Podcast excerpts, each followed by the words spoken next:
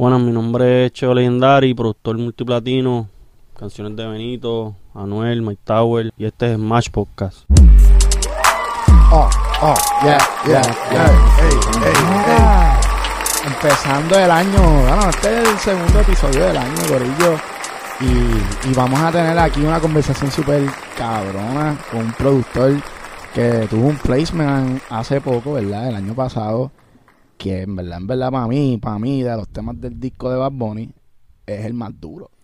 Eh, Es mi favorito. Es un tema también que marca como con una historia, ¿verdad? Como que ese tema que tú siempre te vas a acordar de él, no importa en qué año tú estés viviendo. Full, full. Amén, amén, Bueno. Gracias a Dios. Bienvenido, bro. Gracias, gracias por tenerme aquí y prestarme ¿verdad? su espacio para compartir. Cheo Legendary, Estamos, estamos activos, estamos activos. Soy fanático del, del canal.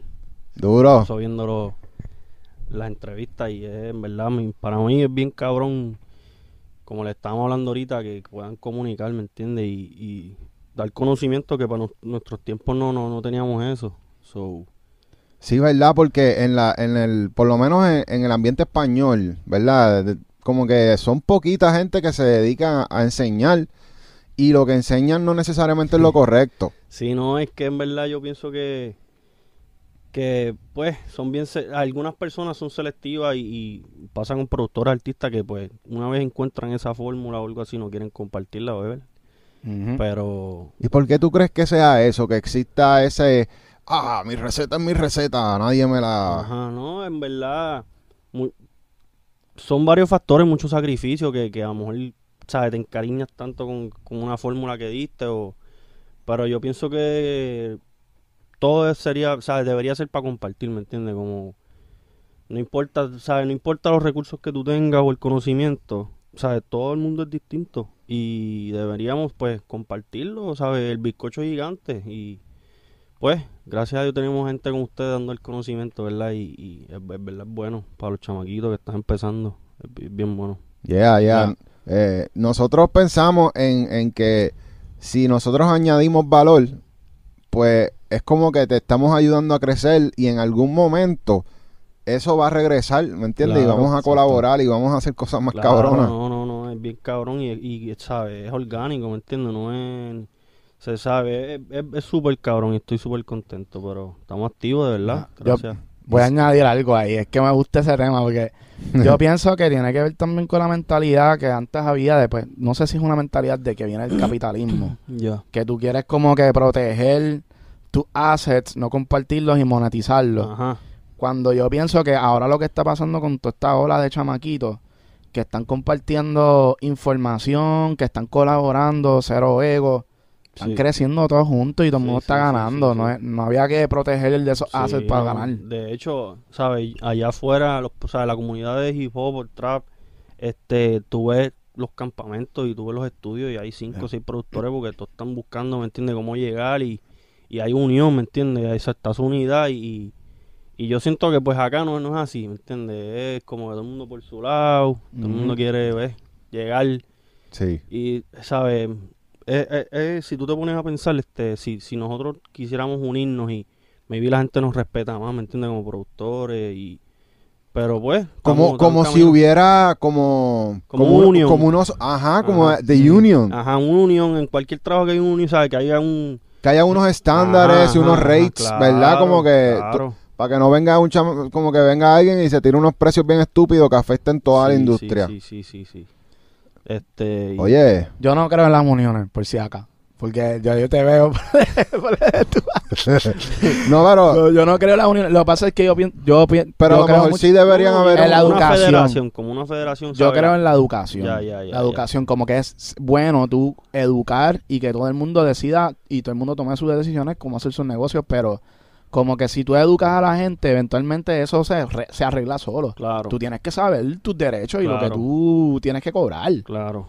Pero si tú no tienes acceso a la información, no todo el mundo, ¿sabe? Tiene acceso. So, es que ahora está YouTube y todo el mundo tiene Sí, YouTube, sí, ¿entiendes? sí, como que es diferente.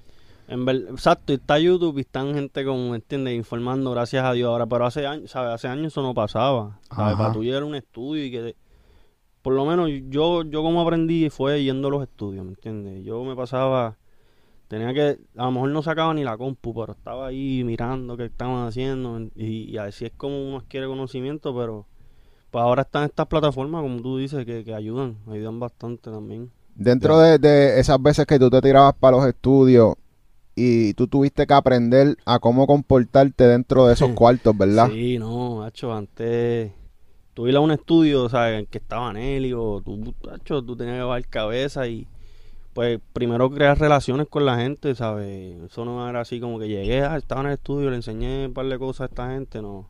Antes era, este, y digo antes, antes diez, hace, hace 10 años, Ujú. 8 años, 7 años, este, an- mucho antes, y, y siempre ha sido así, este, que yo recuerde.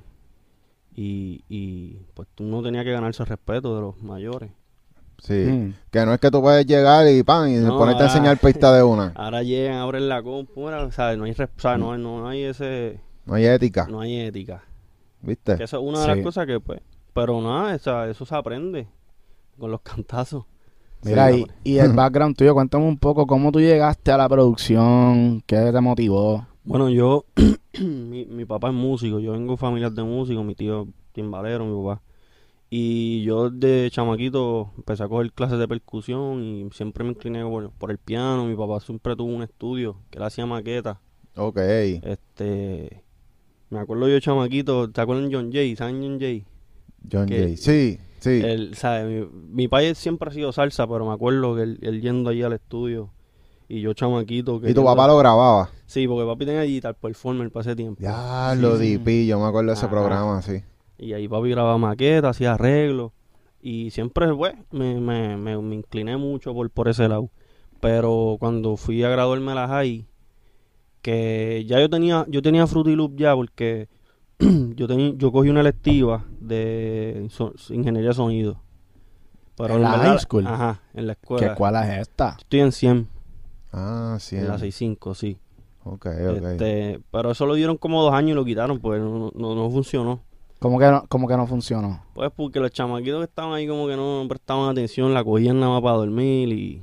pues, Wow. Diablo, mano, qué atraso. Hacho, yo, yo hubiera estado súper Sí, motivado. no, macho, cuando yo vi eso, yo estaba pompeado, pero también, en verdad el profesor no era muy eficaz tampoco, ¿me No. seguro no sabía ni usar el Fruity. No, pero me, me dio el, el fruiting demo y lo tuve par de tiempito y lo abrí, ¿sabes? que Uno hace unos par de disparates, pero lo dejé en la compu. Entonces, la vieja mía me dijo, tú no vas a estudiar música, tú tienes que ir a estudiar algo que tú no vas a estar como tu padre viendo cheque a cheque, guisando por ahí. Y después porque hubieron tiempos malos, hubieron tiempos buenos, pero hubieron tiempos malos. Sí, sí. Y pues yo le dije, pues yo me voy a estudiar, o sea, a mí me- siempre me gustan los aviones. Y me fui a estudiar aviones. Y me acuerdo en la universidad, este, mano, empecé a abrir el Fruity y empezar a ver videitos de YouTube, a ver cómo es que uno hace como por su, su primer beat, que fue una mierda. Hmm. Pero nada, este, empecé a practicar, a practicar. Y a mí siempre me gustó porque mi hermano, mi hermano es de Conérico. Entonces él me enseñó siempre 50 Cent, este... Sí, el, el. East Coast. Me acuerdo a los 12 cuando escuché Get Richard del Traje de los primeros discos de 50, Ujú. Que eso eso viene también de mi influencia, de muchas cosas que, que escuché porque pues, yo soy un chamaquito aquí de PR, pero el hermano mío me trae todos esos discos y esos flavors de allá afuera, porque son expertos en mí algo. So, me pasaba viendo este Type B, cómo hacer ah, pistas así y ¿Qué edad tenías ahí? estaba en primer año de universidad. Ok, Cuando me fui a estudiar, yo me fui a estudiar para Tampa. ok. Entonces, pues, nada, empecé a hacer ritmito y qué sé yo. Y, mano, como diría como ocho meses después, el pana mío me dice, lo cabrón, esa pista está bien dura, ¿me entiendes? Eran pistas de flow de allá afuera. Y, nada, y hecho, maricón, tú me estás vacilando, ¿sabes? Sabes que los panas siempre... Y me lo dijeron otra gente que yo no, que, que yo no conocía y dije, diablo, pues. Hacho, empecé a cogerle el gusto a... Empecé a estudiar los productores. O sea, ya yo sabía de producción, pero me, sea, me enfiebré. Más Como- detalle, la-. Como cuando uno dice se enfiebra en algo que lo que quiere es estudiar eso, leyendo libros y viendo entrevistas. Yo vi, yo veía entrevistas de tres horas, brother, ¿sabes? Estudiando. Ya. Y los Neptunes y toda esta gente, ¿verdad? Papi, ¿sabes? Los caballotes, desde, desde, ¿sabes? Podemos hablarte de MF Doom, ¿sabes? De los récords de allá, de sampleo, hasta. ¿sabes? hasta ahora. Y de verdad que me, me enamoré. A mí siempre me ha gustado, me gusta mucho la salsa. Ya. El viejo mío toca salsa y a mí siempre me ha gustado música, pero... Por lo menos la salsa, pero... El hip hop, el trap, el... Allá el, el flow de Jay Dilla, ¿verdad? Ese es como que el signature sound. Ajá, ajá, ajá, ajá. Está muy So- cabrón. so, de verdad que pues empecé empecé a, a enamorarme de la producción. Esto fue como 2014, 2000, por ahí. Yo tenía como 19 años. Ok. Y nunca te, tu papá te dijo, no, o sea, como que el, ¿cómo era esa comunicación con tu papá? O sea, él Ah, le no, el gustaba, viejo- le estaba El motivado. viejo ¿o qué? mío quería, pero él me que la, la vieja es la que manda. Y ya, pues, me vete a estudiar y si quieres hacer música después, pues sigue haciendo música, pero cuando ya me pasé mi reválida, le dije a, a la vieja mía, mira, aquí está, Ajá. voy a hacer un rato lo que quiero hacer. Y gracias a Dios, pues ahí es que empezó a, a hacer relaciones con la gente y, y a, y a moverme. Pero que nunca tuve un guía así de que, mira, tienes que hacer eso. Eso fue dando cantazo por ahí. ¿Y cómo fue esa primera conexión importante que tú hiciste? ¿Cómo llegaste ahí? Mano, yo yo tenía mucha, ¿sabes? El, el corillito en ese tiempo de SoundCloud era bien cerrado, ¿sabes? Era bien unido, pero era bien selectivo. Pero que yo me di cuenta, yo tenía muchas amistades, ¿sabes? En común con otros, ¿sabes? Estaba Mike Tower, estaba Bray, Bray estudió conmigo, Ok. ¿sabes? Que... Y pues cuando yo termino de estudiar, que me vengo para acá, este, empiezo a, a moverme, ¿sabes? A tratar de ir a los estudios. Y me acuerdo que en un jangueo, jangueo en la placita conocí a Eladio. Conozco a Eladio, Para los tiempos de Vine. papi, que él estaba empezando, ¿sabes? Él estaba empezando a cogerlo serio, trabajando con, creo que era con Morio y André Yayan, ¿sabes? Que estaba empezando de nuevo. Y yo lo pillo él subiendo la escalera y le digo, mira, brother, este, yo hago pistas, ¿sabes? Él me dijo, no, acho, este, sígueme por Twitter y escríbeme, que yo te voy a escribir mañana. Y yo dije, H, este ya me va a pichar. Ajá. Y papi al otro día me escribió, mira, bro, voy a estar en tal sitio, este, para que le caiga. Y fui para allá y conozco a otros productores. Y ese fue como que mis comienzos así, este, yendo para los estudios. Y ese día que fuiste para allá, ¿llegaste a enseñar pista o a hacer una pista desde cero allí? No, yo le enseñé ritmo. Enseñé ritmo a Chill, quedó loco. Y dijo, "Acho, no, papi, tiene que seguir viniendo para acá. Y conocí, para ese tiempo estaba los Neonasa, que estaban firmados con Noah. Estaban también empezando duro, que ahora son suloneos. Ujú. Este, y mano, por muchas amistades, ¿sabes? Empecé a enviar ritmos míos y un pana mío se lo envió a Liano. Liano se contactó, nos juntamos, hicimos. Yo le hice gritos y posiciones, no sé si saben cuál es, el de Liano, una, No, no un. R&B de los primeros que dio, que está bien duro, este, y trabajé un par de cosas con él. Después conozco, Mike me escribe por DM, por un amigo de nosotros que teníamos, y este, pues creo que fue después de María.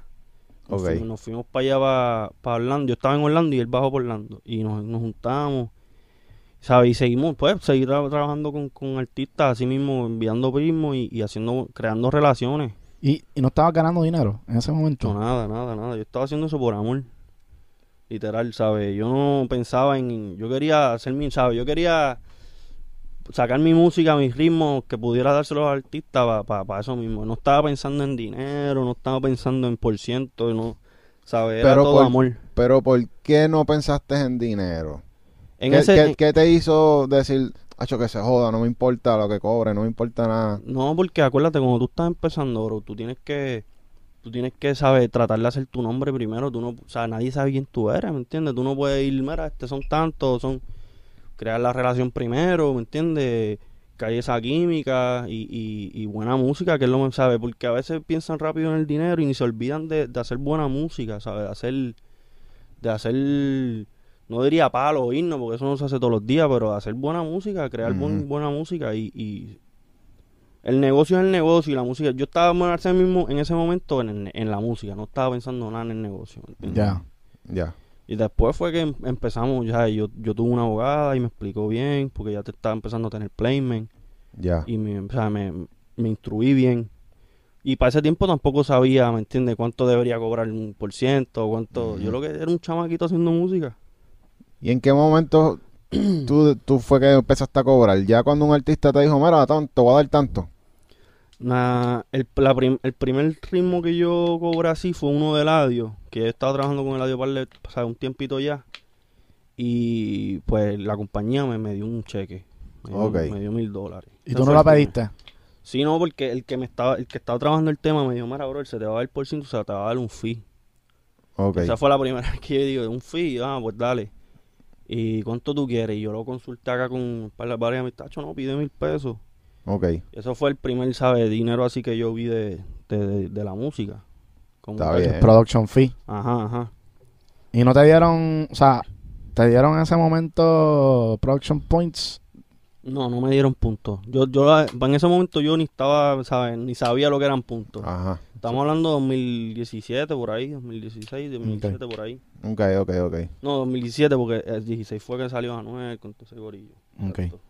Sí, Ok. ustedes estaban dándole desde antes de que saliera la ola grande del trap. Ajá, ajá. Sí, esa- Ya. esa- esa- fue en el desarrollo de Raúl, ¿entiendes? De, de Mike, Ajá. que estaban por ahí haciendo party, quinceañeros. Yeah.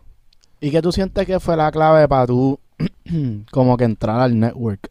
¿Qué tú sientes que tú tenías diferente a otras personas? Mano, el, a veces uno tiene que, que ver por lo menos a los artistas, hacerle un approach que, que no sea, no verlos como artistas, ¿me entiendes? Como son, yo pienso que, que es bien importante tú crear la relación primero, como, o sea, no es que vamos a ser mejores amigos, pero mano, vamos a, yo quiero conocerte primero antes de negociar o antes de trabajar. Sí. Y con muchos de los artistas que yo, gracias a Dios, he trabajado, he, he ponido- he podido crear relaciones. Y porque hay gente que va al grano, no, quiero trabajar contigo. Vamos, ¿sabes? A veces quiqueando con gente que, que son gente en común, que están en el mismo corillito, pues. Y se dan las cosas, yo pienso que se dan las cosas solas. Sí, que los temas salen orgánicos también. Sí, sí, sí, sí, se dan las cosas solas y, y para mí que eso es lo más cabrón cuando algo sale sin, sin planearlo, sin el approach ese que "Ah, vamos a trabajar, vamos a hacer algo. ¿Tú prefieres crear desde cero con el artista o enseñarle pistas? Mano, a mí, a mí, a mí me gusta verla, a mí me gusta hacer ritmo. O sea, a mí me gusta hacer ritmo sentado en casa y casi siempre si vamos para el estudio, pues te voy a enseñar. A menos que tú me digas, mira, bro, tengo esta idea, quiero sentarnos a elaborarla, pero casi siempre me gusta enseñar ritmo este y dejar que escriba. Casi siempre, eh, cuando tú le vas a enseñar un ritmo a un artista, este tú tienes que que tener en mente que, que el artista lo que quiere es algo que pueda escribir fácil, ¿me entiendes? No, no puedes darle ritmos elaborados así tan tan grandes porque pues puede que, ¿sabes? No, no le entren, no le entren y, y- y eso ha pasado. Pero sí me gusta, me gusta enseñarle ritmo. Y en el, en el caso de Neverita, que estábamos hablando ahorita, este es una pista bien sencilla, como tú estás diciendo, como que ese proceso me imagino de, de tú encontrar algo Ajá, de, lo, de, de una pista complicada, llevarlo a algo sim- simple sí. y que de momento se convierte en un palo. Sí, no, en verdad, yo, lo- como yo digo, mientras, ¿sabes? Less is more.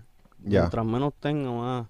No es que vas a hacerle un timbal y, un- y una maraca, pero Es setear el mood, ¿verdad? Ajá, exacto. Algo que si tú te pon- si tú pones a pensar diablo, este, quiero seguir metiéndole, quiero, nunca vas a terminar, ¿sabes?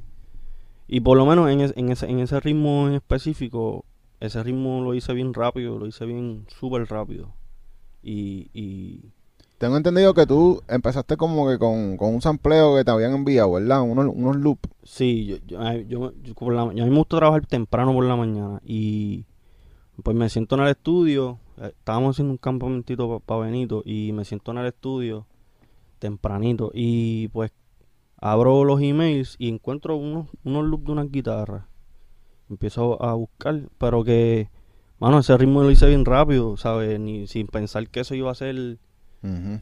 y cuando el ritmo que yo cogí, o sea, el, el loop que yo cogí, eh, yo, yo lo era en doble tiempo, 185. Y lo bajé como a ciento y pico. Le bajé para el semitono. Y era otro mood, o sea, dif- diferente. Ajá. Una vez que dije, "Diablo, esto suena. Y pues le puse las baterías rápido. Y como nunca pensé que el ritmo iba a ser así de grande, ¿sabes? Yo lo, lo puse en el folder sin pensar que, que, que ese iba- que ese era el que iba a dar. ¿Quién Ya- sabe si, sí. si lo hubieras escuchado y, "Acho, no, yo no voy a enviar esto? Ah. ¡Diablo! Sabrá Dios, ¿verdad? A mí me- a mí- por lo menos a mí me gusta mucho el vibe. Porque algo que te, que te había comentado era que yo me estoy dando cuenta que a Benito tiene como unos moods en específico que él la traen. Y ese tema está en lidio, Que es un Sí, modo, de, modo. pues, de los que se usan en el jazz. Y no es la primera vez que siento que él usa ese tipo de, como que esas vibras, como que, que tú sentiste, tú sentiste esa vibra también, como que te sonaba a Benito cuando escuchaste los acordes. Yo, yo le puse Benito al, al ritmo, porque obviamente estaba trabajando Sí, porque ya, ya estabas O sea, en un ya- campamento. de- Ajá. So maybe mi subconsciente lo hizo, o sea, pensando en él, pero que nunca pensé que ese, sabe, ese ritmo iba a ser tan, que le iban a gustar y iba a ser el palo que hizo. Ya. Que en verdad es súper cabrón, por eso es que uno no puede... ¿Tú estuviste en el proceso cuando él estaba grabando el tema o, o si le hicieron cambios al ritmo? Tengo entendido que Tiny cogió, recibió los stems y le metió, verdad no hizo, no, no hizo mucho, lo, elevó, ¿sabes? En, en, en la master, me, me vi en la mezcla, en la masterización, pero le, creo que le puso un sonidito y, y, y lo mezcló bien cabrón, ¿sabes? Oía, no soy ya como yo lo envijé, Ok, pero la estructura, lo mismo, ¿sabes? Se quedó todo igual, todo igual. ok, ok. Entonces, pues a mí me piden los stems como, yo diría, un par de meses antes de que saliera, como hace casi un año antes de que saliera el disco. Diablo. Pero que yo jamás pensé que, que eso iba a salir, salir en el disco. Yo me entero cuatro o cinco días antes. De verdad. Sí. Que ¿Y el explico no te lo enviaron? Yo me entero como tres o cuatro días antes que sale que va a salir el disco. Y yo creo que al otro día me envían el producer fee. Ahí fue que supe cómo se llamaba el tema, cómo... Diablo. placement. Y, entonces ahí, ¿cómo fue tu emoción? Como que ese fue tu primer placement ah, con Bad Bunny, Sí. con Benito. No, en verdad, yo, yo, ¿sabes? Yo, yo tengo mucha gente cercana a él, ¿sabes? Que, que tengo buena relación, pero nunca había, pues, había, nunca habíamos hecho un, un proyecto así, de esa magnitud, y que él lo metiera en su álbum, ¿me entiendes? Eso es más cabrón todavía. ¿Cuántas pistas tú sometiste para Bad Bunny? Acho, brother. Yo creo que yo envié como 80 ritmos en ese campamento solo. Yo envié como, como 80 por ahí. Plus las que ya yo había enviado antes. Que yo tengo que darle props a él porque, a mí, ¿sabes? Yo, por lo que no he entendido, él escucha casi todo lo que le envían. Eso está cabrón, de verdad. Sí que de verdad hace él su es amante, asignación. él es amante de la música y, hacho, le gusta todo eso. Duro. Cabrón, de verdad. Y esa es la mejor manera de trabajar con Bad Bunny, enviando ritmos. Él usualmente no crea de cero en los estudios. Hacho, es bien raro, es bien, ¿sabes? Pa'l- creo que tengo entendido que para el disco anterior de yo, él, él tuvo como un campamento bien, cer- bien cercano con, con varios productores. Ok. Pero creo que para este estuvo con Maggie y Tiny casi todo el proceso. Y pues Ok. cogía ritmo de otros productores este y se le mira Tiny, métele a esto, mira Mag, métele a esto. Ok, So- sí, para que él tiene como que sus productores finales. Sí, no, eso, ellos hicieron, ese es el productor de él, ¿me entiendes? Que si él tiene una idea o le trae una, unas melodías o se la trae a Tiny o se la da a Mag, Ya. que esos cabrón también, ¿sabes? Y ellos la reciben con, con ese, con, ¿sabes? Que para mí es súper cabrón también eso. Y usualmente elevan la producción. Claro, chacho, no, Tiny, Tiny para mí es papá, ¿me entiendes? Y, y eso también fue una emoción para mí.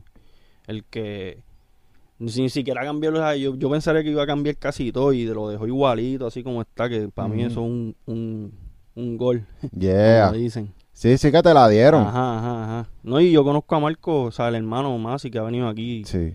son buenas, son, son familia y siempre me tratan bien. Pero nunca habíamos tenido una, cola- una colaboración. So, para mí eso fue súper cabrón también. Te dieron buen porcientito de... Se bregaron, sí. bregaron, bregaron cabrón. Sí, me dieron, me dieron un buen por ciento y me dieron un buen fee, de verdad. No, Qué bueno. No me puedo quejar. Amén. Ha sido el, Nada. el fee más grande que te han dado. Tacho, sí, de, por lo menos de Benito, eso, para lo que me dieron, para mí yo pienso que es, ba- es- es bastante bien. Ok. Duro. Este, y, o sea, sacaron un por ciento, yo me lo dividí con Tiny y, y yo cogí más que Tiny. Pero fue por, porque pues yo hice la estructura Ok. y, pero, ¿sabes? Para pa, con todo eso que Tiny y yo nos dividimos, para mí es un buen por ciento, ¿me entiendes? Ok, qué bueno, qué bueno. Sí, que sí, tú sí, sientes sí, que sí. fue un buen negocio. No, no, claro, estoy contento, súper contento con el equipo Noah también, súper cabrón, de verdad. Oye, y, y en la parte de la composición, ¿no te dieron como que oportunidad de opinar? O sea, como que, Acho, por ejemplo, no. si escribieron Benito- algo y te lo enviaron. Papi Benito se encierra y graban 10 temas y Tú no sabes si eso fue una de tus pistas, te vas a enterar cuando vaya a salir, ¿me entiendes? No hay nadie allá adentro. Está Beto, que es, que es brother, que es el que lo graba, y me imagino que es su corillo, pero no creo que... A menos que no... Que, que esté con Tiny o Mac, pero así productores que estén... Es bien difícil, pienso yo, pensaría yo llegarle. Es Ya. bien difícil. Diablo, sí. es que yo me preguntaba porque Ya, cabrón. entonces fue una sorpresa, sorpresa de términos de que tú ni siquiera sabías que había una canción en tu pista. Pues cuando, cuando yo, cuando pasó el campamento, que a mí me, me llaman y me piden los stems de esa pista, pero no me habían dicho para quién era. Yo me imaginaba más o menos. Y creo que al otro día me dicen, mira, sí, este, Benito la grabó. Y... Y no te dieron refe. Acho, no. O sea, tú sabías que le habían grabado, pero tuviste que esperar un año para que saliera el, si el salía, tema. ¿me entiendes? Como Y si que- y, o sea, casi siempre en los discos, cuando van a hacer el rundown, ahí cuar- tenían, que yo escuché que tenían como cuarenta y pico ritmos. O sea, de, de temas. De tema. que el coyo veintipico fueron, ¿verdad? Veinti y algo. De un verano sin ti, No me no, acuerdo. estoy, no estoy seguro. Un par de temas, sí. Y se quedaron afuera como 15 o 20 temas. Ya, y que escojan el tuyo. Sí. Muy cabrón. Sí, no, en verdad, eso fue una bendición. Oye, y ya todavía tú trabajas como... Sí, yo tengo, yo tengo un oficio, todavía estoy, pues, estoy, estoy- tengo mi trabajo normal que, gracias a Dios, pues tengo un buen horario flexible que puedo, puedo estar yendo y viniendo porque no estoy aquí residiendo ahora mismo en Puerto Rico, pero estoy allá en, en DC y pues vengo mucho, casi todos los meses vengo una semana por lo menos para estar en el estudio, meterle, que siempre trabajo desde casa. Pero, Entonces, ok, entonces tú, desde que tú estabas con Eladio, o sea, todavía tú no podías vivir de la música. Desde ese tiempo que tú tuviste que trabajar todo yo este estaba tiempo. cambombeando por ahí, ¿me entiendes? Yo estaba... hacía ritmitos y los vendía, ¿sabes? A, a, a- a amistades de amistades que estamos empezando a hacer la música. Pero artistas así grandes, yo nunca, nunca cobré nada así.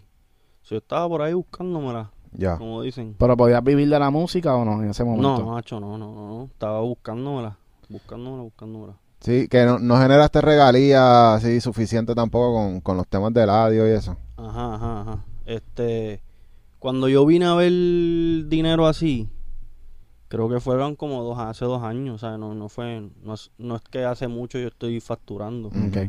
Este, Y contigo eso no es suficiente para tú poder vivir de la música. pues, no- yo no te diría que po- podría vivir de ella, pero si, pues podría sobrevivir, maybe podría sobrevivir, pero no, ¿sabes? No, no podría vivir bien o... Todavía a ti no te ha llegado lo de neverita, ¿verdad?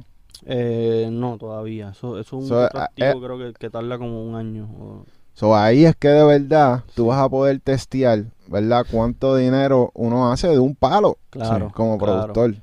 Tengo, tengo entendido más o menos porque el que hizo Vete, Heisen, que es productor también, saludos a Heisen, eh, más o menos me dijo, mira, bro, esto es lo que, para que tengan más o menos una idea, y de, de un tema bueno de Benito, hecho, se- tú puedes, puedes vivir un año, maybe va a seguir, no va a seguir aumentando, va a seguir disminuyendo, por eso es que tienes, no te puedes recostar y tirar Sí, que para necesitas atrás. otro. necesitas seguir trabajando, ya sea con él o con otra persona, pero necesitas, sabes, necesitas, necesitas seguir moviéndote, no te puedes tirar para atrás. ¿Y has sentido algún cambio desde que tuviste tu placement en términos de cómo los artistas, pues, qué sé yo, te piden temas o no?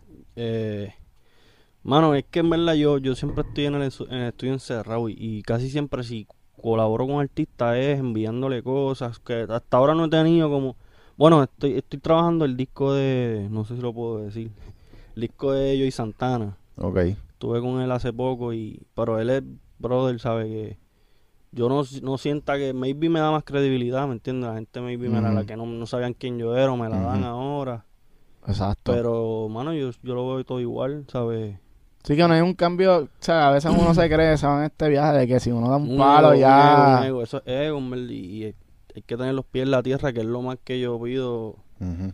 Ese, tener ese ir con ese hambre, ¿me entiendes? Porque la gente hacen un palo y se tiran para atrás porque piensan que ya va, Ya- va a llegar dinero. Es que está cabrón porque tú, tú ves a los americanos allá afuera, se pegan con un tema, loco, y ya tienen hasta fucking Bugatti. Yo digo como que, ¿pero qué es esto? Hacho, ¿De dónde sale el dinero? Eso es, eso es la gente lavando dinero, yo pienso, ¿verdad? Porque ¿Verdad? Eh, Yo me no sé. Hacho, yo- no puedo decir nada, pero es como que se ve raro. Se Lo ve que, raro, lo que digo, sí es que lo- lo- los americanos gastan chavo en su música. Ellos gastan en sí. los estudios, ¿me entiendes? Ellos gastan en Hacho, los no. videos. Este, Los artistas si vamos a puertorriqueños... comparar el género aquí y allá, empezando, los, los productores allá, empezando, si que yo he escuchado, tengo un par de amistades que trabajan allá y este, eso te dan el, el fee, te lo dan ahí mismo. ¿Cuántos son 10? Y te dan un- tu 50, de, como se, se supone, tu 50 de publishing. Y si acaso tú pides punto de máster, también lo puedes pedir porque eso es tuyo, ¿me entiendes? Eso, Eh, Allá se hacen las cosas como son. papi, como es. ¿Y por qué aquí no puede ser igual? Porque, oye, porque mano, tú tienes conversaciones con la gente y la gente dice, no, Mu- así no es aquí. Un montón de buitres y esas disqueras, papi, que están. Nos tienen a todos así. Al cabo y. Hasta que no, yo pienso hasta que no. Es que. Es delicado, ¿me entiendes? Muy, mucho, mucho envuelto también. Pero. Yo, yo pienso que puede, eso puede cambiar en cualquier momento. Tiene que, tiene que unirse en la comunidad de productores y. Y de verdad que. que que se nos trate como nos merecemos, ¿me entiendes? Como que nosotros creamos, Somos, la gente se somos- equivoca. ¿sabes? El artista, wow, está bien, el artista está dando la cara, está, pero nosotros somos los creadores también, ¿sabes? Claro. Empezando, a mí tú me tienes que dar 50, ¿sabes? No a mí, como, pero a no- cualquier productor, ya sea ustedes, Ujú. tienen que darse su 50%, ¿sabes? Eso es ley. Tú dices Le- 50% del, El del publishing, split, del ah, publishing. Ah, ok, ya. Porque está composición, que eso es del artista. Ya. ¿sabes? Y, si, y se supone que nos den puntos de máster, para que nosotros aquí no lloramos, porque aquí nos lloran para atrás. Ujú. So, por lo menos, gracias a Dios, pues con el temita, pues bre- no, no siempre brego cabrón y, y no, no tengo ninguna queja, pero sé de muchos productores que, que, que han tenido problemas, que han tenido palos y no han visto dinero. Y Sí. es bien triste eso.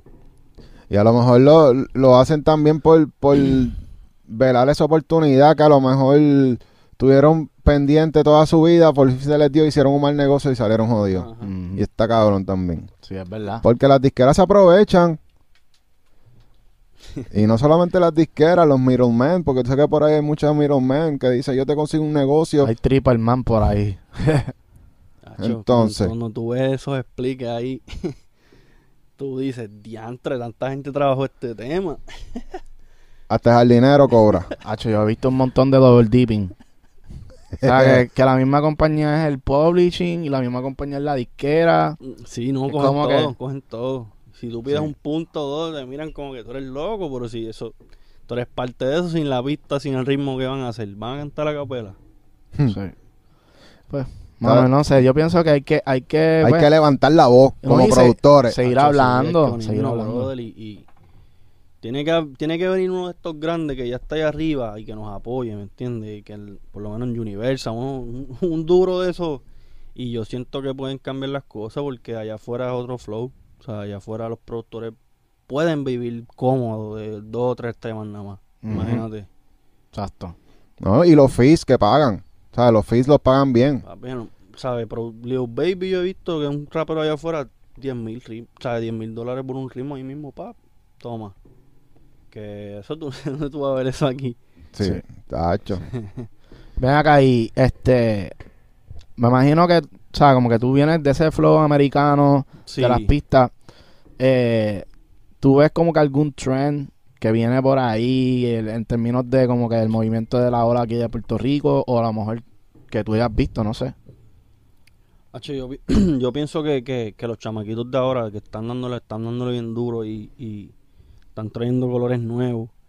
Yo pienso que la electrónica va a tener un, un- algo bien grande, ¿sabes? En, no sé si este año, pero un par de añitos va a volver a su apogeo y se está viendo ya, se está viendo ya. Y el uptempo, ¿verdad? En los tempos, sí, sí, ¿sabes? El house, el... ya se está viendo. Incluso ya es un movimiento allá, por, yo no sé acá, pero en España eso se, se da bien duro, lo que es los tempos, el house. Sí. Y el audio tiene como que un tema con, eh, ¿cómo se llama él? Este, el español, Morat, con Morat. sí, no, hecho Morat, bestia, sí, sí, eso viene. Pienso que el urbano, pues, pues el reggaetón siempre va a seguir sonando, ¿sabes? Eso no, puede que poquito a poco, pap, se apaga un poquito, pero eso vuelve siempre. Sí. Y, y el trap, el trap también tiene un- una, una ola bien grande que viene por ahí. Yo Sí. siento que, que el reggaetón que hace Joel y Randy como que es un reggaetón que yo que puede existir siempre. Ya. Y es una fórmula que, igual que Plan B, como que Sí, eso nunca va a morir. Sí, sí, sí. Porque-. Pero ya cuando son estos reggaetones demasiado románticos y como que, no sé, como que ya me aburre. divino, divino. No, no, No no es necesariamente divino, No, pero, no, pero el esos pop. flow, esos flow, esos ajá, flow. que es como que, ay, reggaetón pop. Es que, por ejemplo, está pasando esto que se fue viral Ya. y lo podemos mencionar aquí. Que se fue viral que eh, eh, Ma- eh, Medrano, ¿cómo se llama él? Este, Manuel Medrano, es que ese es el nombre de él. El, eh, eh, el colombiano. el ¿eh? colombiano, ajá. Ah, que No sé. dijo en lo de Cusi fue. En lo de Cusi, él comentó que, que pues que el, que el reggaetón, J Balvin fue como que prácticamente el que hizo que se pegara el reggaetón.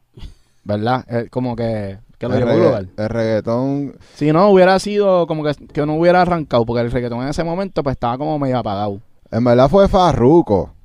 Con, ¿Verdad? Con el con ese tema de ¿cómo es que se llama? 6am. 6am. Que ahí fue esa colaboración que, entre Farruko y Balvin que yo siento que cambió Sí. cambió un poco el reggaetón porque lo pusieron como amoroso Ajá, ajá. y se ajá. estaban dando Sí, besos sí, y sí. cosas, ¿me entiendes? Como que sí hubo un cambio ahí, pero no necesariamente pegaron el reggaetón. Ajá, ajá, ajá. Lo que pasa es que Farruko se montó un ritmo colombiano porque tenía las baterías de allá. Eso fue lo que pasó. Eso, eso es, ¿sabes? Ese ritmo es un poquito, es bastante diferente al de nosotros. So, un poquito más como, más comercial diría yo, nosotros más Sí. underground. Sí. Se innovó el reggaetón. Ajá. Eso fue el momento que el reggaetón se innovó Ajá, ajá. y se convirtió en una ola nueva que lo Como llevó un al reggae pop. Un reggae pop. Reggae pop. Exacto. Exacto. Exacto. Ya. Pero que entonces pasa lo de Shakira también. Y en esto de Shakira, pues como que están diciendo lo del plagio y qué sé yo. Y hay que hay una realidad aquí, que es que ya se están usando los mismos acordes todo el tiempo. Y la probabilidad de que tú hagas melodías que se parezcan son bien altas porque estás usando literalmente las mismas progresiones. Sí, sí, ¿Cuántas sí. melodías tú le puedes sacar a una progresión, entiendes? Sí, sí, sí, sí, sí. No, de verdad, este... Incluso el, el reggaetón de ahora es bien rápido, ¿sabes? 98, 100, Ujú. ¿sabes? Que es el, que uno lo tiras en TikTok y ese es el que, el que la gente le gusta. Sí. Que ha cambiado, ha cambiado bastante. Sí, yo pienso que ahora todo es de 100 para arriba, ¿verdad? Mm. ujú. Sí, sí, sí. Incluso el, el house, lo, ¿sabe? El house es creo que 115, 120 por ahí. Y lo están usando, ¿sabes? Urbano. Lo están poniendo urbano, mezclándolo con baterías y de reggaetón y eso. Y eso es bien cabrón también. Sí. A mí me gusta mucho el tempo de entre 136 y 140. Siento que, que ahí uno puede tirar muchos ritmos, como que Ajá. picoteado, ¿me entiendes? Y uno puede Ajá, jugar bien con ajá. eso, porque el drill cae por ahí. Sí. Pueden meterle house, techno. Sí, sí. Ya. No, no es cabrón. Se pueden hacer muchas cosas. Oye, y en tu proceso creativo, tú empiezas primero con melodía, empiezas primero con las baterías, ¿cómo? Este, pues casi siempre me gusta escuchar un, ¿sabes? Algo, para mí, una, una idea o un sonido, ¿sabes? Que me, que me, pues que me, que me dé ese spark. Ajá. Y casi siempre pues empiezo con la melodía. Sí, ya sea un, un loop que estoy trabajando o crear un- con un signo o algo así. Y después cuando, o sea, ya- yo siento que tenga un poquito de bounce, pues, pues empiezo a añadirle baterías y elementos. O el bajo, casi siempre el bajo me gusta, porque siento que el bajo es que le da como un color, o donde lo quieres llevar, el bajo es donde te va a llevar. Ya. So, Pero tú dices que el ba- empiezas con el bajo. ah, he empezado con el bajo. Duro. Sí, he empezado con el bajo, ¿sabes? Para llevar los tonos agudos, para ver, pa- y ahí es que empiezo con los de arriba, y ya tengo más o menos una idea por dónde quiero ir. ¿Y te gusta escribir las notas en el piano roll? ¿O las tocas? Las puedo dibujar, las puedo dibujar también, y me gusta, me gusta experimentar con, ¿sabes? Hacer cosas nuevas, pero también me gusta tocar, me gusta tocar mucho. Como que dejarlo lupeado y empezar a ver qué, qué sale. Ya. ¿Y, y, y cómo tú consideras tu habilidad? Porque tienes familia músico, y bueno, tienes que tener algo No, ya. no, no, sí toco, toco piano de oído, o sea, no, no es que no, no puedo leer y, y pues se, se buscan los acordes, pero no soy un, no puedo componer, o sea, no, no puedo sentarme ahí, a pero sí puedo buscar acordes y casi siempre después que tú tengas oído, eso es lo que importa.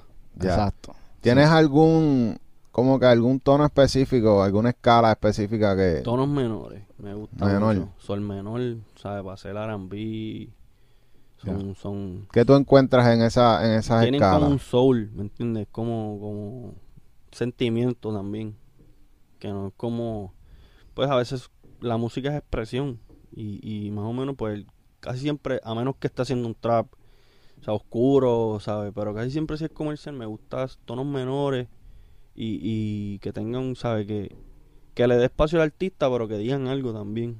Ya. Que, Ya. pues, cabrón. ¿Y usan mucho vocal shops también? ¿o no? Eh, empecé a usar los one shot, que me lo recomendó un brother, ¿sabes? de la Cruz, ¿saben quién es? me imagino? Ujú. Mano Nelly. Este, estoy usando one shot ahora un poquito. Estoy empezando a experimentar con ellos. Que no sabía, ¿sabes? Y los pones como y los tocas como acorde y los Ajá, los, tiro al piano roll y los, los como modifico. Es dura también. Ok. Ok. Eh, te- ¿tú, has, tú has visto el sound design, como que te gusta hacer eso, como que si, si coges grabar con el celular algo y de momento como que, hacho, vamos a convertirlo en un one shot y vamos... Sí, sí, es cabrón. A mí me gusta, ¿sabes? Siempre me han gustado los instrumentos en vivo. Y hemos hecho cosas en vivo. Hemos grabado bajo, hemos grabado batería. Porque yo, yo, nosotros somos como, por lo menos en, en el grupito de con los que yo trabajo, que, que ustedes saben quiénes son Hassi, que vienen aquí. Sí. Sí. David B, que, que es productor de PJ, y Fly, Fly, Fly Twilightson, que es productor de Mike. Tenemos como un pequeño colectivo y nos juntamos hacho, y grabamos de todo en vivo. Y nos gusta mucho eso, incorporar cosas nuevas, Yeah. cosas frescas. Las guitarras que, que salen en la, en la canción de, de Bad Bunny, la de Neverita. ¿de, de quién son esas guitarras? Esas guitarras son de un productor que se llama, este, si no me equivoco, Death Right. Death, Death Right. Y él, él las subió a Splice, pero yo no las cogí de Splice. A mí me envían un montón de. Parece que gente que ya los baja. El, Mm. el, el folder completo. Y pues, mano, escuchando por ahí, uy, dije, diablo, esta guitarra. Y sé el nombre porque el, el loop decía el nombre de Splice. él. Ajá, el nombre de él. Y la gente se limita, la gente dice, diablo, Splice, que sí esto, pero, brother, ¿sabes? Yo te aseguro a ti que tú no vas a encontrar ese loop en, ahora mismo en Splice porque no lo dejes igual, ¿me entiendes? Lo, tienes que cambiarlo, tienes que hacer lo tuyo, ese es el truco, ¿sabes? Te están dando una idea. Tienes que hacer algo, ajá, tienes que hacer algo con lo que tú recibes. Y eso es ese es el truco para mí. para Eso se llama crear. flipear, corillo, Sí. para los que no sí, sepan. sí, no, tienes que hacer lo tuyo, hacerle tu- tus toques. Sí, y eso es algo que nosotros fomentamos mucho. Nosotros pues, te habíamos mencionado que tenemos lo de los Smash Batters, Ajá. que son unas batallas de, de artistas y de beatmakers. Sí, sí, sí. Y uno de los retos que nosotros le damos a todos los chamaquitos en uno de los rounds, porque son cuatro rounds. Entonces, en cada round hay un, un reto. Y en uno de los rounds, nosotros les damos un loop.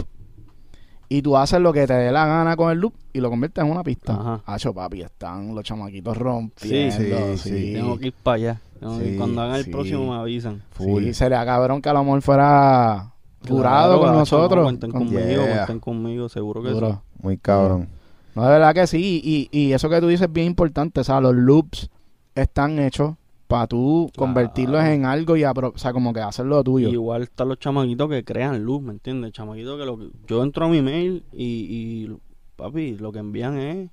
Y, ¿sabes? Eso es tipo de colaboración de, de conectar ideas. A lo mejor, ¿sabes? Maybe me hubiese sentado a crear algo de cero y no hubiese salido algo así, ¿me entiendes? Porque ya es una... También es un proceso de... de te facilita, ¿me entiendes? El- el- la manera de crear. Siempre y cuando lo hagas tuyo, ¿me entiendes? No es que vas a coger y lo vas a tirar a sí mismo. Digo, si tú haces eso, está bien también. Pero... Sí, porque hay gente que lo hace. o sea, No, no, eso cual- el que está... Yo no juzgo a nadie, ¿me entiendes? Pero si a la hora de crear, si estás serio de verdad, este... Es bien, es, bien importante que, que, que quieras llegar a un color propio, ¿sabes? Que no... Porque si ya lo tiras igual, pues... Ya. ¿Sabes? Pero eso es el gusto de cualquier persona. Eso no... ¿Tienes plugins ahora mismo que estés bien así adicto? Ha hecho los Arturias, son duros. Claro, todo el mundo los menciona, Alturia. los Arturias. Sí. Necesitamos un... Necesitamos alturia, full. ¿Los tienen? No, yo no, los, no, no los los puedo ayudar con eso. Duro. Duro. Mental, sí. Los Arturia, me gustan mucho este, los weights. cu- Cuando, cuando voy a mezclar. O sea, yo no mezclo mucho los ritmos porque, pues, casi siempre a lo último es que se le da la última mezcla. Ujú. Y le- me gusta dejarle espacio para cuando vayan a masterizar. que eso es bien importante, la gente envía los ritmos, todo un código. La, gente- la gente envía los ritmos, papi, bien explotados, bien, además de elaborado, bien explotado, bien, que suenan bien, que quieren que suenen bien duros y a veces tú tienes que darle, en ese mismo espacio al artista, tienes que darle espacio para cuando vayan a masterizar ese ritmo, ¿me entiendes? Yeah. Que es bien, Right. bien- Las bendiciones. Ahí hay un código y eso es importante. eh, por lo menos nosotros que ma- masterizamos, nos ha tocado que envían unos ritmos que en verdad es como que no le puedo hacer nada. Ya son explotados como que de fábrica y está difícil. Y a veces va a sonar mejor cuando le dan el tipo de, ¿me entiendes? De cariño. Y pues si, si, la, si lo envías ya explotado, no van a Sí. poder trabajarlo bien. Sí, a nosotros nos pasa un montón. Tú ves las ondas y están flat. Como Cuadradas, son cuadradas. Sí, sí El- el que tú piensas que es un héroe y en verdad es la pista completa. Diablo. Sí, mano. Para eso que pss, no la masterizan, no mastericen ellos, ¿verdad? Porque si están metiéndole ese límite ahí, no sé. Qué duro. Pero, pero sí nos pasa mucho, este, eso de los loops, como que cuando usaron ese loop de Splice, porque tengo entendido que Splice es este, royalty free, ¿verdad? Como que tú no tienes free, que sí, sí. darle regalía, ¿verdad? Sí, no, no. Cuando, cuando no a mí, me, me- sabe, me se- a mí se me comunica con... Yo me comunico con KJ, que es el hermano de Noah, que es el, mi NAR, que, que fue el que me trajo a Vuelvo a Rima, Publishing. Un saludo a KJ. Este, y... Pues... Me dijeron que como lo había cambiado y creo que si, si- no sé si lo dejas igual te van a buscar, pero ya cuando tú lo bajas dos tonos y lo conviertes en una cosa que es totalmente diferente, no creo que, no sé, de verdad, pero a mí, no me dijo, papi, estamos bien, ya eso Sí. lo hablamos, ¿entiendes? Y- Ok. Duro. So, eso fue algo que, que tú le dijiste, Mara, estoy usando este sample. No, no, yo lo dejo, yo lo, cuando me envían el ritmo, yo rap, lo primero que dije, mira, brother, eso es para estar claro, ¿me entiendes? Sí. que eso de diálogo, con miedo a no decir, no, tienen que hablar claro siempre, porque eso te evita problemas. Exacto, que eso es bien importante, gorillos, escuchen. Sí, Si, Hacho, usa- no, si no. usan un sample, díganlo Sí, sí, para que sí, la sí. compañía la clearee. Sí. Sí, sí, ya sea una guitarra de dos tonos, que es lo más sencillo que hay en la vida, o sea un, un loop, ¿me entiendes? Bien elaborado que tienes que decirlo, tienes que decirlo. Y no, no te dio en algún momento como que dijiste, como que, Hacho, pues vamos a regrabarlo, por si acá. No, eso no te pasó por tu mente. Lo, lo hablamos, lo, este, lo, hablé, lo hablé con mi y me dijo, de hecho lo llegamos a grabar, estábamos ready ya con, con eso. Por si acaso. Ajá, pero los de arriba dijeron, no papi, eso ya está cleareado. So, gracias Pero, a Dios. pero ¿y, y sonaba igual o...? Son, hacho, no, no suena igual. es que no, no va a sonar Ya. igual. Porque acuérdate que es- está flipeado, ¿me entiendes? Y tiene efectos, tiene, no va a sonar igual que tocado. Sí. Pero estábamos ready por si él decía, no, esto no se puede usar, pues mira, esto está aquí. Y ese elemento, ¿tú pensabas que si no estaba, no iba a ser igual? Bueno, la, El la- tema. principal está difícil. Acuérdate, es, es una guitarra de dos tonos, ¿me entiendes? Son, son dos tonos. Lo puede hacer cualquier persona hoy en día, te puede sentar aquí con una guitarra y te puede cantar neverita porque no es algo s- complicado. Pero yo siento que le puse unos efectos que sí le dan un otro grittiness o que no sigo a escuchar igual. No sigo a escuchar igual. Que eso es lo que lo hace especial. Ajá. ajá. Ya. Sí, sí. Incluso las baterías, nada del loop, eso yo los creé yo. O sea, el trap, el house, los creé yo. Que no está tampoco mal este, usar loop de batería, pero coño, también vas a usar loop de, de, de melodía. de- pues estás haciendo la, la, la pista con splice completo. Exacto. Que tienes que darle tu toque también. O sea, no es que vas a sacar todo de splice. A mí me gusta usar eh, los MIDI, los MIDI de hi-hat. Es dura, es dura. A mí me- Pues, Encontré que, que usualmente uno va a hacer lo mismo. Ajá. Ya los patrones que uno Sí, va a que- usar ya que- están, ¿me entiendes? O es mejor coger un, un MIDI de hi-hat, pan, lo pone y dice, ok, este está bueno, pues ese mismo le editas para que caiga con el tema, ¿me entiendes? Pero Ajá. ya te adelanta el trabajo. Sí, sí, sí. Este es dura, es durísima. Tú puedes coger un, un, un loop, o sea, un MIDI hi-hat y a lo mejor suena, suena así como está sonando, pero tú vienes y le borras para la cosa y ya lo, ya, ya lo estás haciendo tuyo, ¿me entiendes? Ya cuando no lo, si no lo dejas igual, incluso si lo dejas igual como quieras, estás incorporándole otras baterías o otros, ¿sabes? Que como quieras.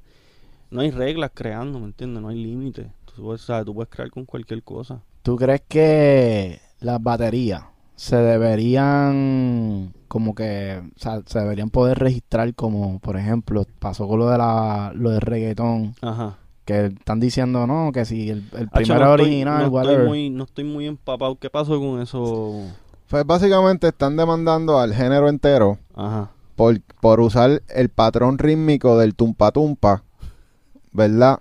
Y es como que, ok, si tú, si tú demandas por un patrón rítmico, entonces no existirían géneros. exacto Lo que sí van a poder demandar son a todo el mundo que usa el tum tum, tum tum tum tum. sí la parte melódica ¿Quién, quién, quién, quién? Porque ahí están, están sampleando. Ajá. ajá. So, a- por esa parte pueden demandar, pero la demanda creo que está hecha por patrón rítmico.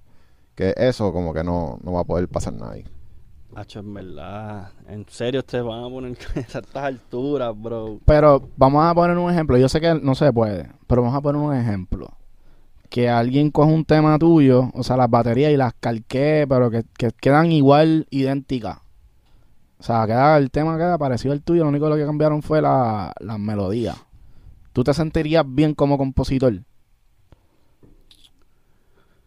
En verdad, eso es una pregunta que pues es bien bien confusa porque al mismo tiempo es como que, diablo, pues maybe se está inspirando, pero al mismo, ¿sabes? Cuando uno está creando uno no quiere estar copiándola a nadie, ¿me entiendes? Como que es depende como el mood, ¿sabes? Uno se sienta, pero a mí en lo particular no me molestaría porque yo a mí, siem- a mí siempre, o sea, mi visión siempre ha sido poder inspirar como me inspiraron a mí, ¿me entiendes? Inspirar a a otros productores, otros chamaquitos que están empezando. Ya. Duro. Ahora tú te has fijado que mucha gente está haciendo el reggaetón con el estilo de Masi, que, que es como todo en reverse. Sí, sí. ¿Te has sí, fijado sí. que de momento ahora... H es que es maldad. Eh, eh, ¿Tú crees que eso sea algo patentizable? Que diga, no, están haciendo pistas como yo. Está difícil. está difícil. está, está difícil. Hacho, es que todos los americanos también están en las mismas. ¿Cómo tú vas a probar que usaron el mismo kick, que usaron el mismo, ¿sabes? Maybe el mismo flow, pero yo no, no lo veo posible poder patentizar a menos... Hacho, no está difícil. Está difícil. Sí. Está Porque eh, sí, eso marcó como que una nueva generación Claro, del sí, reggaetón, claro. ese sonido. Pero si fuera así, Tiny hubiese, ¿me entiende, marcado su sonido con 2006, 2000, ¿sabes? Que muchos chamaquitos se inspiraron de Tiny, y, ¿sabes? Y siempre va a ser uno nuevo, ahora es su hermano que está haciendo esos reggaetones bien, Ujú. ¿sabes? Y, y va a seguir pasando cada 10 años, 20 años, van a salir uno nuevo. Sí. Que son inspiración, crean un nuevo sonido. Y entonces- Inspiran a otro. Inspiran a otro. Sí. A otra ola. Exacto. Yo pienso, en, en mi opinión, estoy contigo, y pero también pongo un- como una lineacita, Ajá. como que, o sea, obviamente ya esto es algo más elaborado, pero si hay un tema que tiene demasiado de la letra con la melodía y toda la vuelta, ya eso Ah, pues si es una un falta de calqueo, Si es respeto. un calqueo, pues Sí. en verdad, ¿sabes? Coño, tienes que crear, brother, como que crea algo nuevo. Pero en los ritmos, es que casi todos los ritmos se escuchan. Para mí, en el reggaetón lo que cambian son las melodías, casi las baterías son, iguales. Los primeros cuatro o ocho compases una, un snare, después cambian snare, que en verdad es, es bien común hoy en día. ¿Y te motiva a hacer reggaetón en estos momentos? Eh, he hecho reggaetones, sí, he hecho A reggaetones. mí no me motiva a hacer reggaetón ahora mismo. He hecho reggaetones, pero eh, cuando colaboro con otros productores, casi siempre. No, o sea, nunca me siento en casa, "Ah, déjame hacer un reggaetón. Como que siempre estoy trabajando afro, me gusta mucho trabajar afro. El Ujú. afrobeat, para mí eso está cabrón. Muy cabrón. Ujú. Está Muy cabrón. El amapiano, ¿sabes? Ah, piano, que ya. sabe... Acuérdate, eso está en nuestras raíces, ¿sabes? Sí. Y, y todo lo que sea afroamericano y... Es me como dancehall. me gusta experimentar. El dancehall, ¿sabes?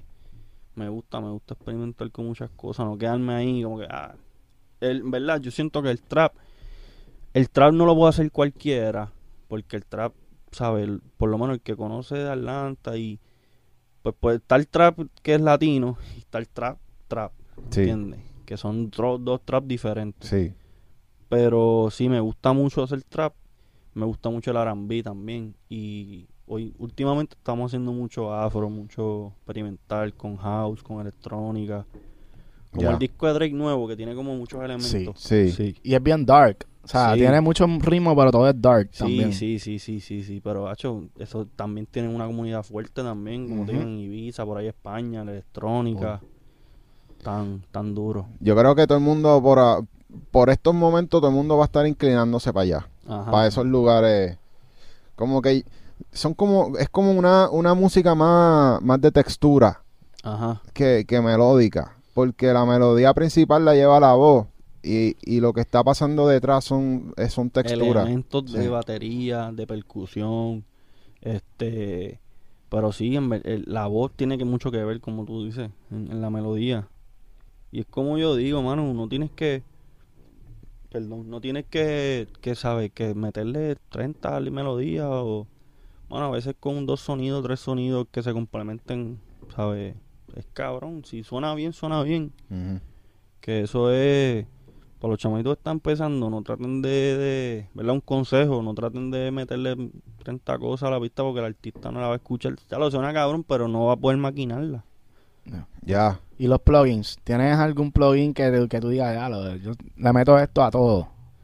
Hacho, Ar- eh, Arcitoni está duro, como que para las melodías le dan con un, un, aspecto retro y me gusta mucho el reverb para las melodías, el bajala es duro. Ya. Este y pero fíjate, las baterías no mezclo, o sea, no le pongo mucho. El Heroic puede que lo sature un poco, lo distorsione un poco, pero más ¿Tú menos- tienes unas librerías que tú creaste de 808? O... Eh, tengo como un fa- un favorites folder que hay que tengo pues le- como un preset, como un preset, este que se me hace más fácil llegarle, Ok.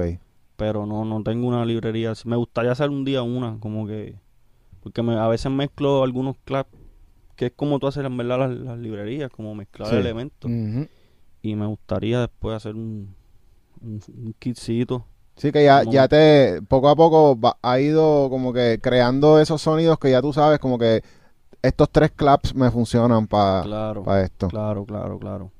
Es duro. Ok, ok.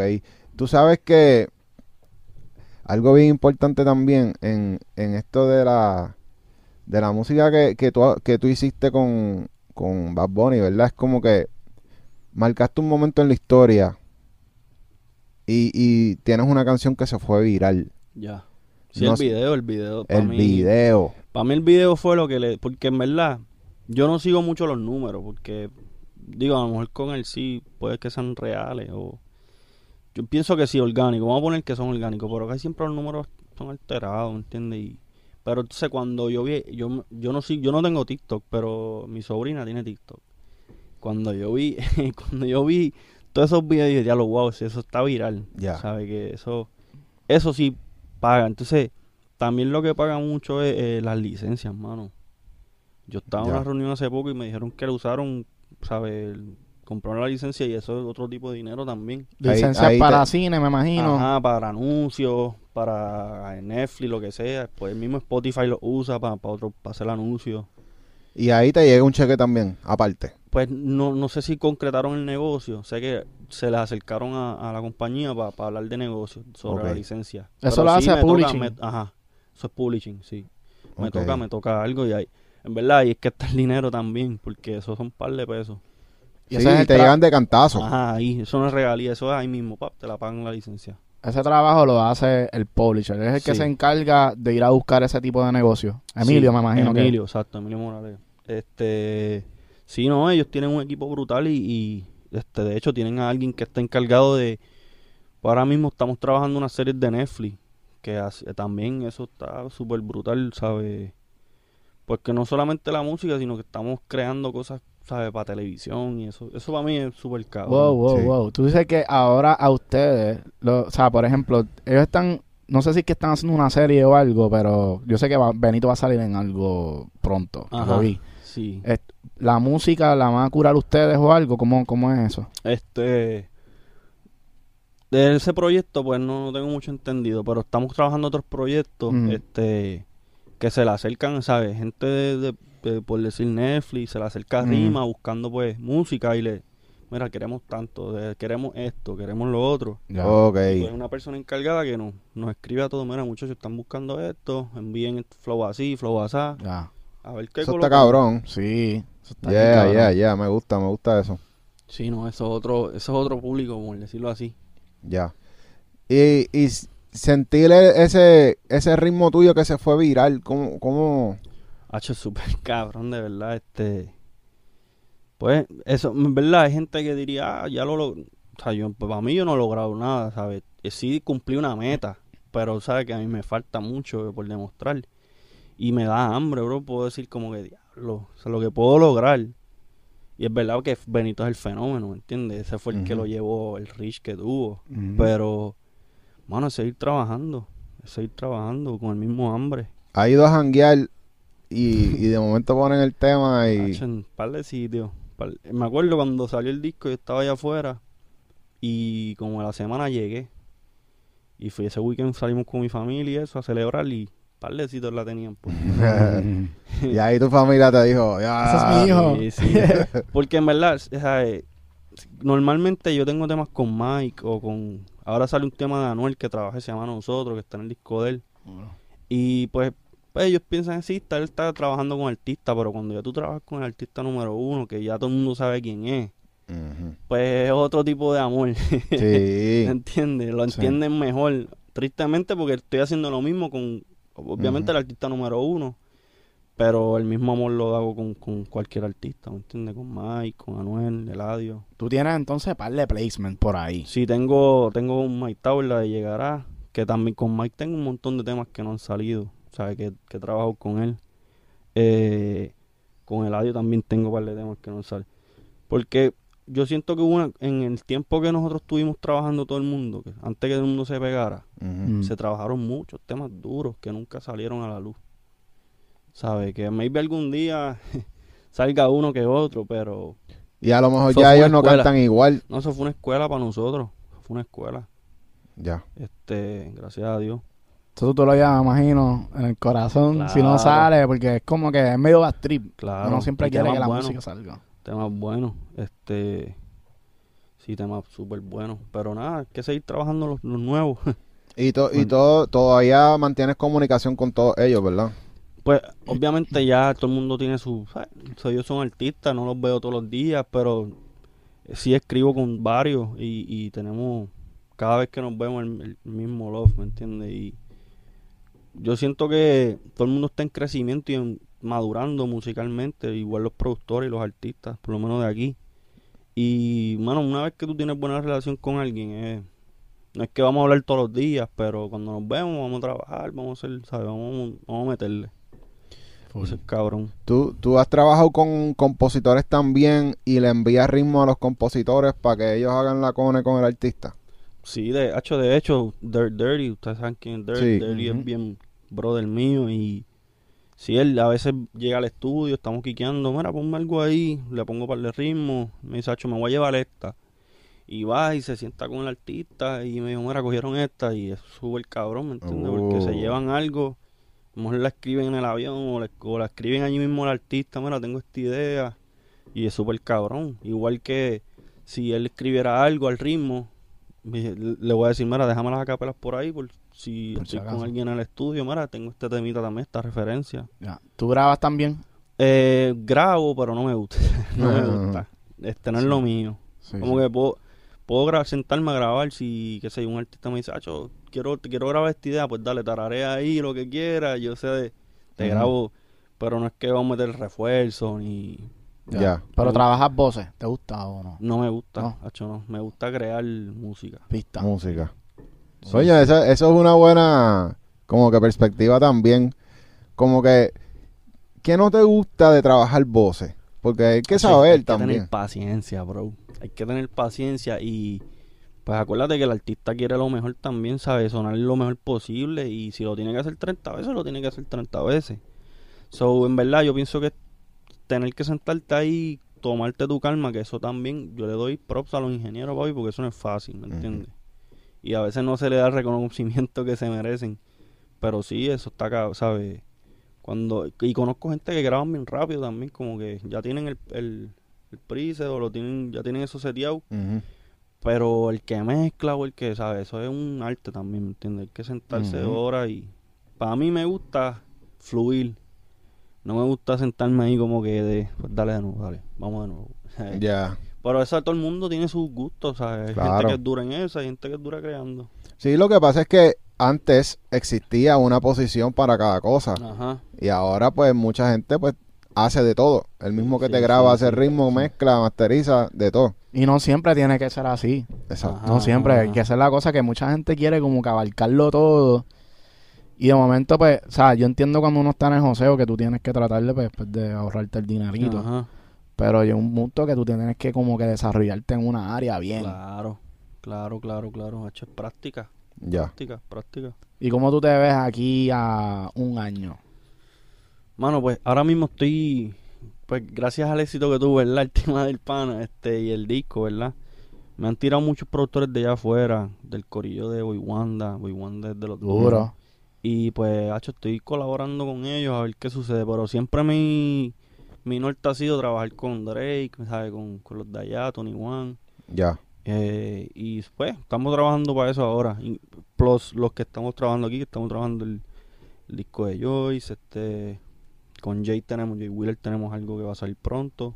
Duro. Este, Bueno, nosotros tuvimos a. Yesiel el otro día Sí. aquí. No, Yesiel es mi bro, un saludo a Yesiel. Este, sí, cosas cabronas, de verdad. eh, también queremos trabajar, estoy colaborando con para un disco instrumental.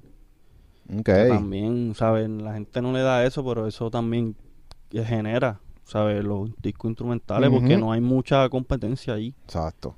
Eso está bien cabrón. So, si tú le das el buen marketing o... Tú, es más, puede ser un instrumental y puede tener voces, ¿me entiendes? Voces de al- alguien que cante por encima, pero el disco es instrumental. Así que no lo mercadeas tanto como un artista, o sea, cantante. Es, ¿sabes? Este. Es todo el spot al, al productor. Como que Ya. la música. La pista es lo que tú vas a apreciar. Eso es súper cabrón. So, tú estás trabajando en ese álbum instrumental como... Colaborando con dos productores más que se llaman, ya se los mencioné, Fly y David, que es Duro. productores de PJ y otro de Mike. Eh, y pues hicimos un colectivo que se llama Nostra. Ok. Ok. Así que cuando escuchen Nostra por ahí, pues saben que somos tres Yeah. productores dándole duro. Muy cabrón. Y pues, ¿sabes? Uno está bien duro en el trap, otro está bien duro en el A, ¿sabes? Que complementamos cosas e ideas súper cabronas. Ya. Muy No, y, cabrón. y lo más cabrón de, de las pistas es que no tienen un idioma. No. So, la manera de tu mercadearlas puedes irte global y tienes un reach igual de grande que si fueras un artista. Pero si eso lo coge una serie o una película, ¿sabes que eso es par de pesos, ¿sabes? Que la gente no lo mira así, a lo quién va a sentarse en un carro a escuchar un instrumental. No, papi, tú estás llevándolo al mundo a ver si tú no sabes a quién lo va a escuchar, lo va a decir, diablo, esto... Pero fíjate, hay una mucha de- gente sí, que escucha música instrumental en sus trabajos. de verdad, Y hay gente que trabaja más de 10 horas al día. ¿De verdad? Están todo el día escuchando música, Sí. loco. es dura. Eso se mueve más que un tema. Sí.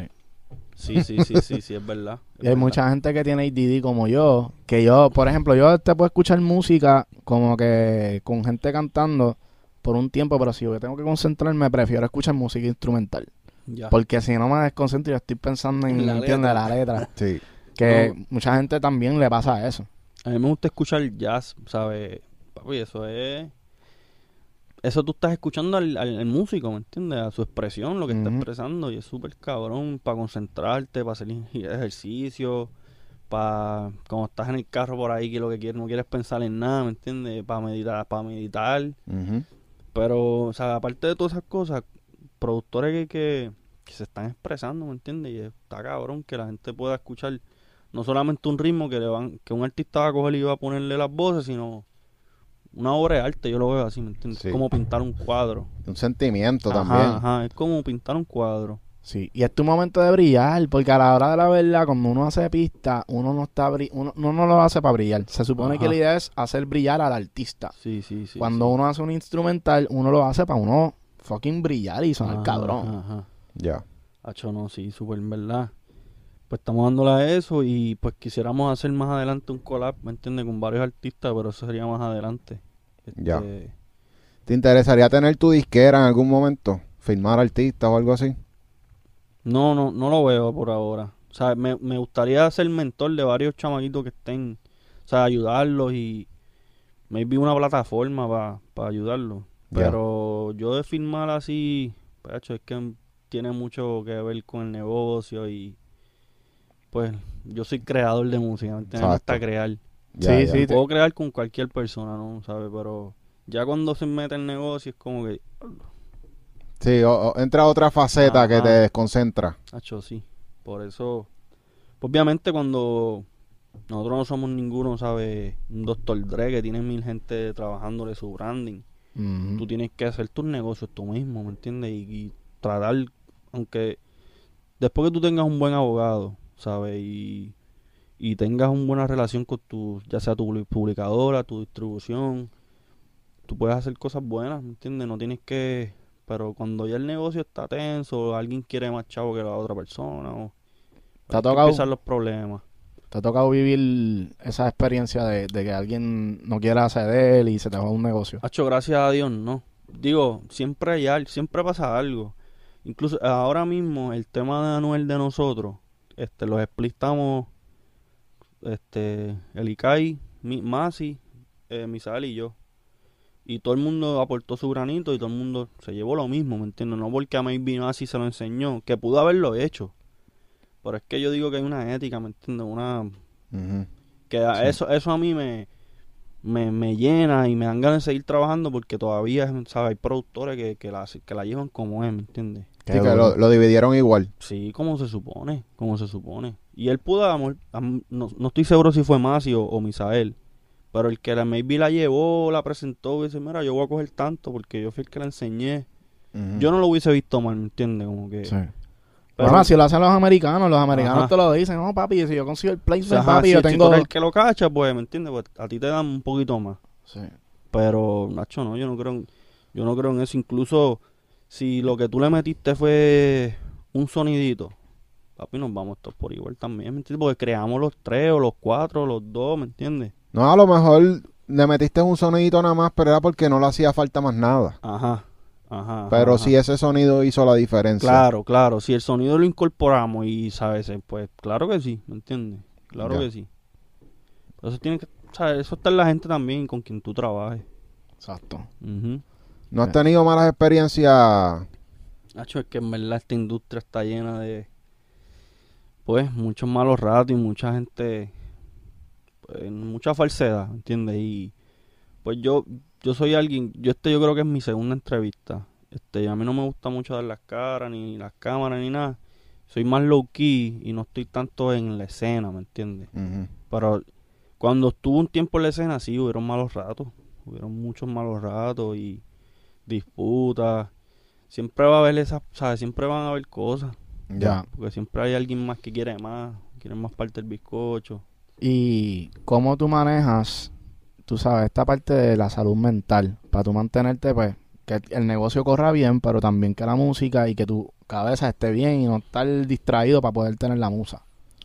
Hacho, yo pienso es que cuando los productores se van en un personaje, o pues, algunos son personajes, ¿me entiendes? Porque si hoy, ¿sabes? Legendary, Show Legendary vino aquí hoy, pues está bien, ese es mi nombre artístico, pero el que en verdad está viniendo es José, ¿me entiendes? Que cuando tú tienes los dos pies en la tierra, que tú sabes que tú estás haciendo música porque lo amas, o es que es, diferente para varios artistas o varios productores porque depende como tú veas las cosas. Pero, mano, ¿sabes?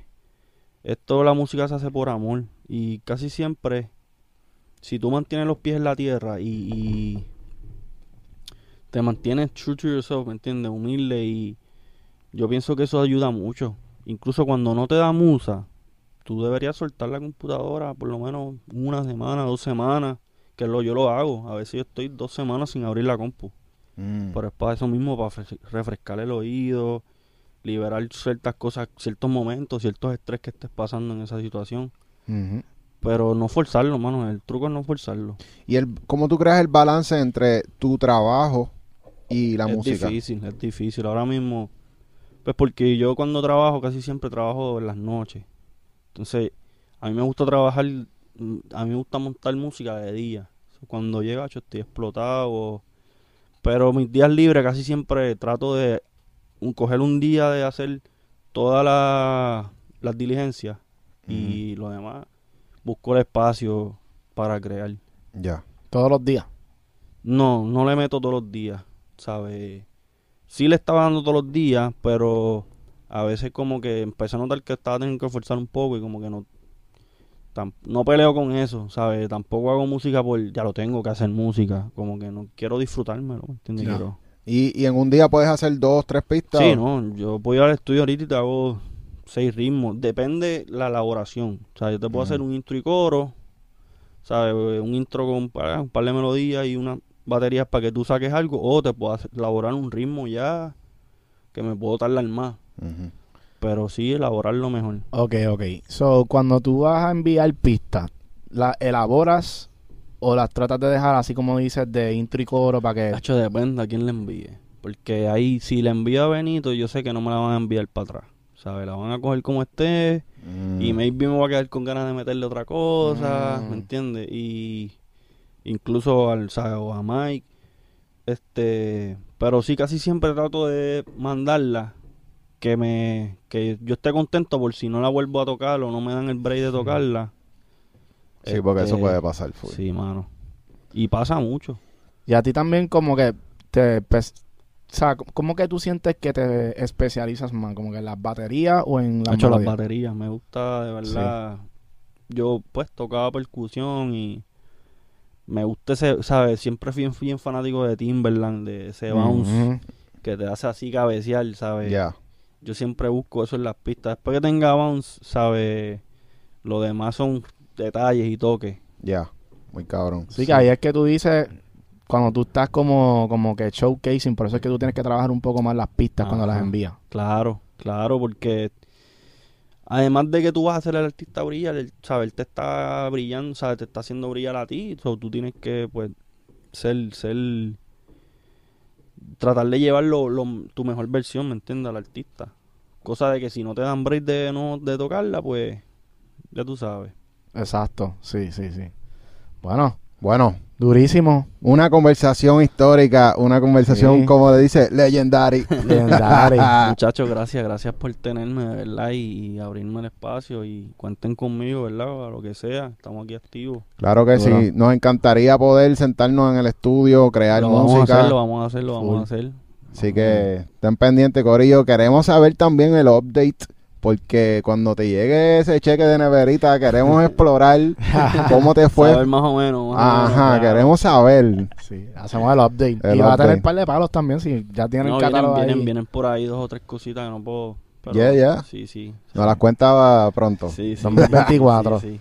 Muy cabrón. Muchas gracias, gracias. Gracias, Cheo. Legendary, Super Ya, Solo, Mr. Mr. Kind. ¿Qué es lo que tiene que hacer la gente ahora mismo? Bueno, darle like, suscribirse al canal, comentar. Y cuando este hombre le llegue el cheque, comentar y decir, mano, así, que venga a dar el update. Sí, que venga a dar el update. Así que ya lo sabe, Corillo. Bueno, nos vemos, Cheo. Cuídate mucho. Smash. Podcast. Yeah, yeah.